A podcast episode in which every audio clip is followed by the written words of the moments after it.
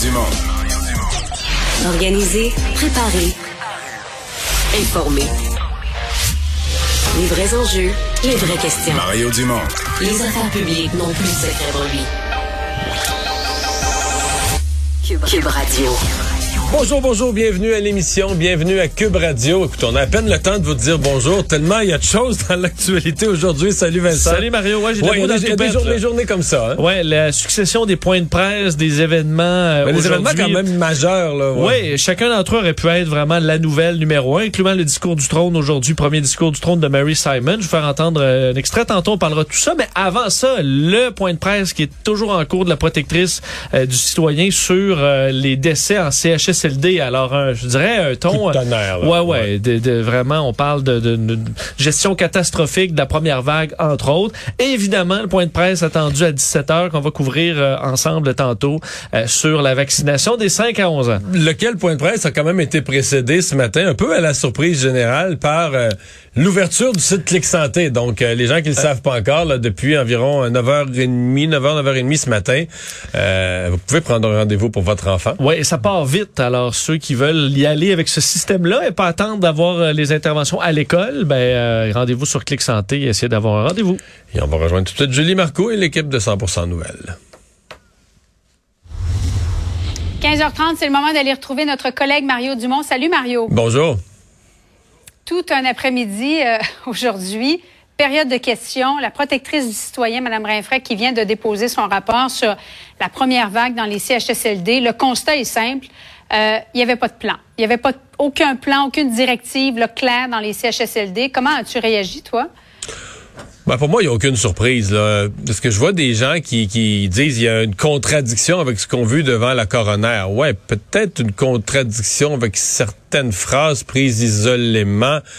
Mais je veux dire, ce qu'on voit devant la coroner, là, du docteur Arruda, de la ministre McCann, des autres fonctionnaires, c'est un gouvernement qui, qui- c'est le fait que l'angle mort là cette, cette, cette expression-là est utilisée beaucoup mais que l'angle mort de toute la crise ça a été les CHSLD et euh, ben on connaît quand même on commence à connaître madame Rinfret la protectrice du citoyen très directe dans son langage très carré dans ses conclusions. Ce qui doit être dit doit être dit. Ben c'est exactement ça qu'on a dans le rapport là. les CHSLD n'avaient pas pré- été préparés dans un système de santé hospitalo- hospitalo-centriste donc centré sur l'hôpital.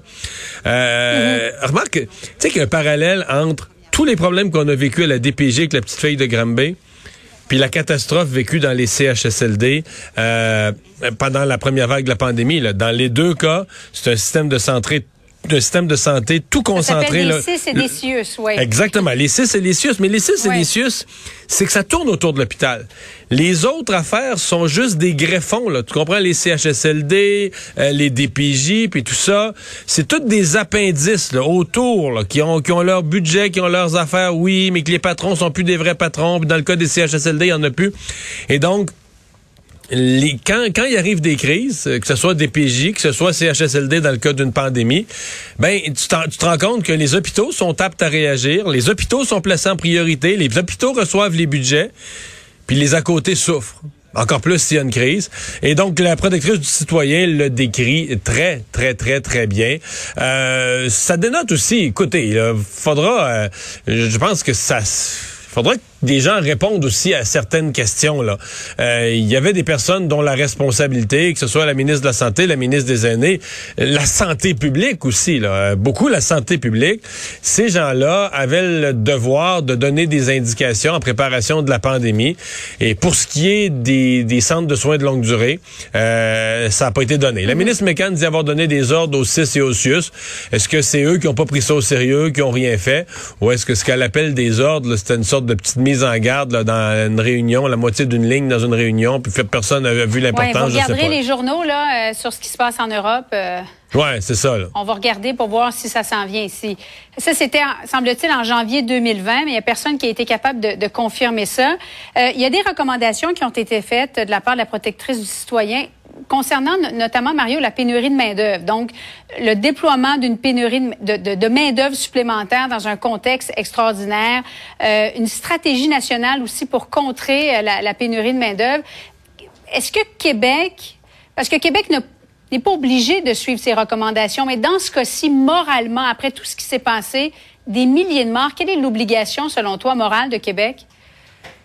Bon, il y en a une certaine. Ce qu'il faudra mesurer, par exemple, c'est euh, pendant la méga opération de recrutement où on a recruté quoi euh, quelque chose comme 9000 préposés bénéficiaires avec une augmentation mhm. de salaire. Euh, jusqu'à quel point ça, ça répond là à ce que la, la protectrice du citoyen, elle fait une, enquête, fait un portrait de ce qui s'est passé au printemps 2020. On est quand même rendu quasiment à Noël 2021, donc il s'est posé des gestes depuis. Donc il y a peut-être certaines des recommandations qu'elle fait, mais où il y a des bouts de réponse qui ont été apportés. Mais oui, certainement que le gouvernement doit prendre très au sérieux euh, ces recommandations. Euh, parce que une des choses, euh, Julie, qui va se devoir se décider d'ici d'ici l'hiver, d'ici deux mois, on va avoir trois rapports entre les mains. Quand la, la coroner GN Kemel, qui arrive à la conclusion à la fin de ses mhm. travaux, va déposer son rapport, on va avoir un rapport de la commissaire à la santé, au bien-être et à la santé. On va avoir ce rapport de la protectrice du citoyen, qui est tout frais, qui vient de tomber. Et on va avoir un rapport de la coroner. Et une fois ces trois rapports en main, bon, on sait déjà que l'opposition va continuer à demander une commission d'enquête là sur euh, ce qui s'est passé. Donc sur le printemps 2020, les décès en CHSLD. Et le gouvernement va devoir décider est-ce qu'il se plie à cette demande-là ou est-ce qu'il résiste? S'il résiste, là, ça va être demandé tous les jours jusqu'à l'élection. L'opposition va redire ça tous les jours, tous les jours, tous les jours, jusqu'à l'élection. Et il y a un certain point qu'il faut quand même regarder, là, c'est-à-dire euh, je comprends que c'est le fun pour l'opposition de demander une commission d'enquête parce que tant que le gouvernement mm-hmm. l'octroie pas, tu dis qu'il cache quelque chose. Ça a été joué dans l'opposition euh, mille fois, je l'ai déjà fait. Là. Mais euh, quand même, tenir une commission d'enquête, ça veut pas dire que la population veut ça non plus. Oui, la population veut que la lumière soit faite, mais là, si on a trois rapports, est-ce que la population va juger que la lumière a été faite, que les recommandations utiles ont été apportées? Que ça se reproduise pas. que ça se reproduise pas. T'as raison, mais on veut quand même trouver les responsables, s'assurer que ça se reproduise pas. C'est les objectifs de ces enquêtes-là. Là, est-ce qu'on est prêt à se relancer, par exemple, dans une commission d'enquête? Bon, durer quoi? Deux ans à trois ans? Des recommandations qu'on aurait en 2024, 2025? Les coûts? Dans les dernières années, la commission Charbonneau s'est rendue dans les 40 millions. Il y en a qui ont coûté moins cher dans les 20, 15, 20, 25 millions. Euh, est-ce qu'on veut ça? Est-ce que la société québécoise veut se relancer euh, dans un processus comme ça, dire là pendant les deux prochaines années et demie, puis on met ça à la télévision pendant des mois, les audiences, puis tout ça. Euh, sincèrement, j'ai de la misère à me faire une tête là-dessus. Euh, je pense que les gens veulent aller au fond des choses, mais je, regarde le rapport de la protectrice du citoyen, très dur, très clair dans ses reproches, etc je me dis, euh, euh, qu'est-ce qu'on apprendrait de plus? Peut-être qu'on pourrait gratter plus profond. Je dis pas qu'on pourrait pas le faire mhm. dans une commission d'enquête publique. Mais tu sais, à un moment donné, c'est l'analyse coût-bénéfice. Est-ce que ça vaut les millions? Est-ce que ça vaut les années, etc.? Euh, mais donc, c'est pour ça que l'étude approfondie de ce rapport de la protectrice du citoyen, c'est une étude qui est, qui est importante. Et là, il faut s'attendre que les partis d'opposition, les journalistes à la conférence de presse de 5 heures, M. Legault va devoir répondre de ces, de ces questions-là. On va y revenir à cette conférence de presse dans un instant, mais tu parlais de l'enquête concernant la coroner, maître Kamel. Il y a beaucoup de confusion, Marie, ah sur les rapports des inspecteurs. Est-ce que c'est des rapports plutôt des grilles d'évaluation? Est-ce qu'elles ont été écrasées? en faisant une mise à jour. Il en a été question à la période de questions et tu vas voir, le, le premier ministre a vraiment été piqué au vif. On en a un extrait. Est-ce que oui ou non, il y a eu des rapports? Aucun rapport n'a été détruit. Soyons bien clairs, c'est faux ce que dit. Je, je vous demande encore une fois, non, s'il vous plaît. S'il vous plaît. Je vous demande de m'aider. La chef de l'opposition officielle dit que j'ai détruit des documents. Non. Et ce n'est pas exact. Donc, qu'est-ce que je dois dire? Mario, ça a été comme ça une grosse demi-heure euh, au Salon Bleu. Le président a dû intervenir à plusieurs reprises, mais c'est vrai que ça devient mélangeant. Là. Est-ce que c'est des rapports, des grilles d'évaluation? Où sont-elles? Pourquoi les coronaires, la coroner, Maître Gamel, ne les a pas?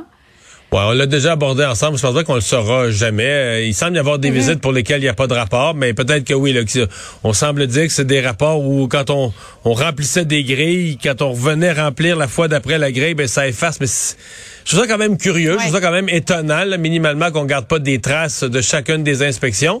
Mais moi, je trouve que la réponse à ça, c'est que la coroner euh, Gamel euh, reçoive, euh, que Jeanne Kamel reçoive les inspecteurs eux-mêmes, leur demander comment vous faites votre travail, c'est quoi vos rapports, Euh, je je pense pas que les, en- les enquêteurs, un enquêteur qui travaille au service de l'État, au service du public, s'il dit, moi j'ai fait un rapport telle date, il n'existe plus, il a été détruit. Je veux dire, là, là on aura, on, on aura un signal d'alarme important. a- Mais il me semble que l'auteur du rapport lui-même doit bien le savoir. Est-ce que j'ai fait un rapport ou j'en ai pas fait? Si j'en ai fait un, il est encore trouvable? Euh, il me semble que ce sont les principaux intéressés. Et, et de fait, s'il n'en reste rien d'écrit, mettons que c'est le scénario où dans le système informatique on est allé réécrire par-dessus, ben on pourra quand même demander, je comprends qu'il s'en souvient peut-être pas de chacune des petites notes qu'il avait écrites sur une feuille, mais il doit quand même avoir un souvenir global de ses constats, de ce qu'il a vu, de ce qu'elle a vu. Ces gens-là, les inspecteurs, doivent quand même avoir un souvenir euh, de ce qu'ils ont vu comme inspection. Alors, moi, à cet imbroglio, je vois pas vraiment d'autres réponses. On fera pas réapparaître. Si les documents ont été détruits avec malveillance, là, ça doit être hautement dénoncé et puni. Mais dans tous les cas, je vois pas d'autre scénario que de demander aux auteurs euh, concernés de ces rapports. Mario, il y a ce point de presse attendu là, dans à peu près dans moins de deux heures, même à 17 heures, de la part du premier ministre François Legault, notamment concernant la vaccination des 5-11 ans. C'est parti, on peut commencer à prendre rendez-vous. Est-ce que c'était une bonne idée de tenir ce point de presse la même journée où euh, Mme Rinfred sort son rapport sur les CHSLD et autres infos qu'on apprend là, sur, les, sur ce qui s'est passé dans les CHSLD? Je sais pas si c'est une bonne idée ou pas, mais si c'est une mauvaise idée, c'est certainement pas pour les raisons que l'opposition disait que le gouvernement voulait comme cacher le rapport de la coroner et tout ça. Ouais, ça? Non, ça tient pas la roue. Mais en fait, ça me paraît de bien mal connaître les journalistes, là, parce que s'il y a quelqu'un qui se met dans l'embarras, c'est le premier ministre. Dire, on aurait pu dénoncer ça s'il avait fait son point de presse juste avant, là, à une heure après-midi. S'il l'avait fait à 13 heures, là, on aurait pu dire, regarde, là, il, il fait juste avant le rapport de la coroner pour pas avoir à répondre aux questions. Pour... Mais là, euh, non, euh, je veux dire, euh, je pense qu'à son point de presse, oui, les gens vont être intéressés. Il y a un sujet important, la vaccination des jeunes. En même temps, les rendez-vous en ligne peuvent déjà être pris à l'heure où on se parle. Tu sais, il- donc, va avoir une série, une série d'informations et de, de, de données importantes concernant la, programme, la, la vaccination des enfants, là, toute la programmation de la vaccination des 5 à 11 ans. Mais voyons, il va être beaucoup question de penser qu'à cause de ça, euh, parce que la vaccination à 5 à 11 ans, des 5 à 11 ans est tellement importante, on parlera plus du rapport de la, de la protectrice du citoyen qui est une bombe qui est arrivée en milieu d'après-midi. Hey, c'est mal connaître les journalistes parlementaires. là. Ça va être, ça va être un gros sujet le- du point de presse. Là. Effectivement, euh, à 17 heures, Mario, d'avancer la cible de 80% de vouloir atteindre ce 80% des 5-11 ans avant de commencer à lever les différentes mesures sanitaires. Est-ce que le premier ministre s'est avancé trop rapidement, selon toi? Euh, ben d'abord 80% moi je pense que ça va être difficile à atteindre. En tout cas, ça sera pas atteint vite si ça l'est. Euh, deuxièmement, euh, oui, ça me, oui, je pense qu'il est allé un petit peu vite là-dessus. Mais là, l'affaire qui complique la complication, là, pour rendre ça encore plus compliqué, c'est que tu as la vaccination des jeunes, puis on s'était dit oui, là, c'est ça qui clôt, qui boucle la boucle, puis qui devrait nous permettre de lever l'état d'urgence, puis mais là, au moment où nous, on arrive à la vaccination des jeunes, puis que ça semble être vraiment une voie de sortie, euh, c'est la vague la plus grosse qu'on voit en Europe de toutes les précédentes. là, hein. La vague de COVID, la pire que la première, la deuxième, la troisième, la quatrième, la cinquième vague. Alors, si elle traverse l'Atlantique, comme les vagues précédentes sont finies un mois plus tard par venir chez nous, Là, tu vas avoir une autre variable dans l'équation, vaccination des jeunes et autres. Là, tu vas avoir une nouvelle variable. On va voir avec quelle force, avec quelle intensité ça va frapper ici. Mais si vous regardez les, les propos euh, des dirigeants européens, des chefs de gouvernement, des ministres de la santé là-bas, euh, ils en ont plein leurs bottines. Effectivement. Donc, euh, bon point de presse. Mario, merci beaucoup. Au revoir. fin d'après-midi à toi. Alors Vincent, dans les autres nouvelles, jour de discours du trône à Ottawa, ben oui, Monsieur Trudeau qui était encore beaucoup dans la, la COVID et la sortie de la pandémie. Oui, absolument. Et euh, bon, on sait que ce, discours du trône euh, permet de noter de, de, bon, de, de lancer à la population les priorités du gouvernement pendant les prochains mois. Et euh, bon, clairement, on est dans une thématique là où euh, il y a la COVID, mais aussi la réconciliation, qui été quand même une thématique importante de ce discours de Mary Simon. Faut dire, euh, gouverneur général autochtone, c'était son premier, euh, son premier discours du trône, euh, qu'elle a fait donc majoritairement en anglais, faut dire, mais également des bouts en français, des bouts en inuktitut, donc sa langue euh, maternelle.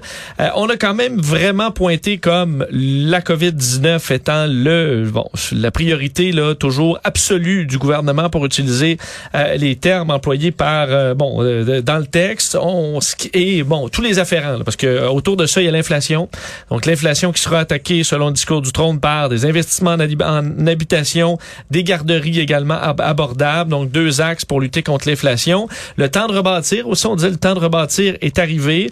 Euh, rebâtir d'une bonne façon. Ça, euh, non, mais je, je- l'ai trouvé bonne, celle-là. là. Les garderies contre l'inflation.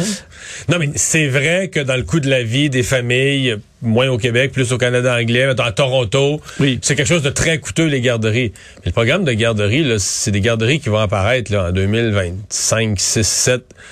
Je veux dire, Ouais. l'inflation, ça fait pas le, baisser le prix du bœuf haché non plus, là. en novembre 2021. Non. Tu vois, l'inflation, c'est un phénomène immédiat. Bon, les économistes, il y, a des- il y a des économistes optimistes qui disent c'est vraiment temporaire, ça va aller mieux. Dès mars, avril, mai, ça va, ça va aller mieux.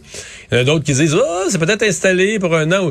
Mais j'ai pas vu d'économistes qui disent, là, là, c'est une décennie d'inflation. L'inflation ne lâchera pas jusqu'en 2029, là, tu comprends? Non. Donc, de parler de...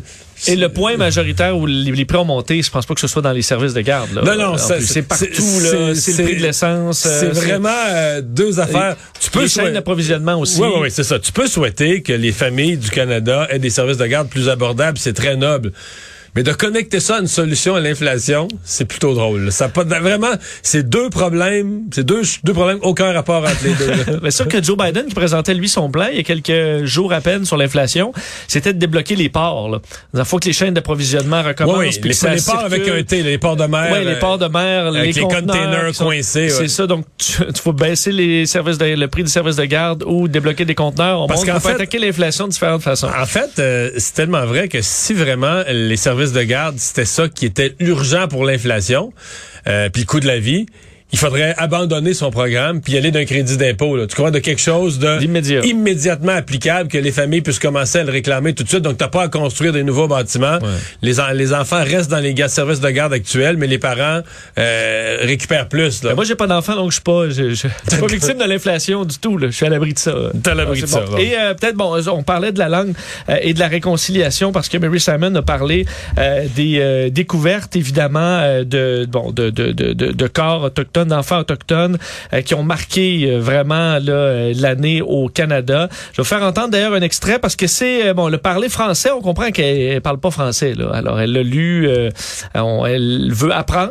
On n'est pas encore là, Mario, mais je vais vous faire entendre bon, un, extrait où elle parle justement des douleurs récentes des peuples autochtones. Le gouverneur général, on l'écoute. La découverte de tombes anonymes, anonymes morts sous le régime des pensionnats. Montre à quel point. Les actions des gouvernements et des institutions de jadis ont été dévastatrices pour les peuples autochtones qui continuent en à souffrir aujourd'hui. Ouais. Bon. Le message est le message est très bien, mais le français c'est Ben ça a l'air essoufflant.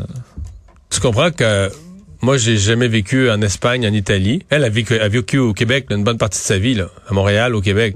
Je, dire, je lis en- sans niaiser, je lis en italien et en espagnol nettement mieux que ça là. Puis c'est des langues que Oui, je parle pas vraiment, mais lire, c'est une fois que tu connais les, les- les prononciations un peu des consonnes, des voyelles, des groupes. euh, Donc, tu sens pas qu'il y a eu beaucoup d'efforts à. Ben, Au moins, la lecture, on est loin d'improviser un texte, mais pour lire... Je suis euh, même pas, même pas, même pas sur l'effort qu'elle a investi, je le sais pas. Je, je- je suis renversé que tu puisses vivre, être rendu à cet âge-là, avoir vécu une grande partie de ta vie au Québec. C'est-à-dire que t'en entends jamais.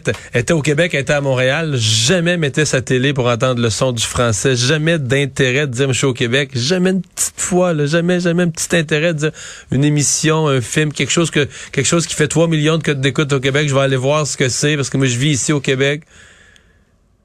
Si tu vivais en Espagne, tu allais vivre à Madrid, tu, Ben, je- tu- tu comprends, tu pourrais, tu pourrais te mettre un poste français. Là, Ben, j'ai suivi un cours d'espagnol au cégep, là, que j'ai, j'étais pas très bon, là, mais je pense que je lis mieux l'espagnol après une session au cégep, Ouais. là, en option. Mais, mais, mais là. si t'allais à Madrid, là, est-ce que des fois tu mettrais à TV au poste local pour dire Ben, ben, je je le fais déjà en voyage.